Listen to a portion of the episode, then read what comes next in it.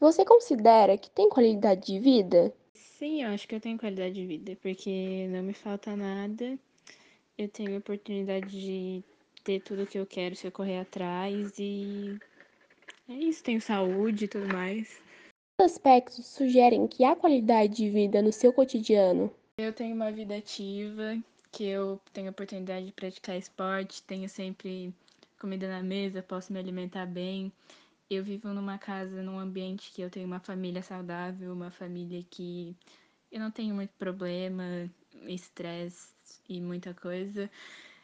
Tenho pessoas que se preocupam comigo, tenho bons amigos.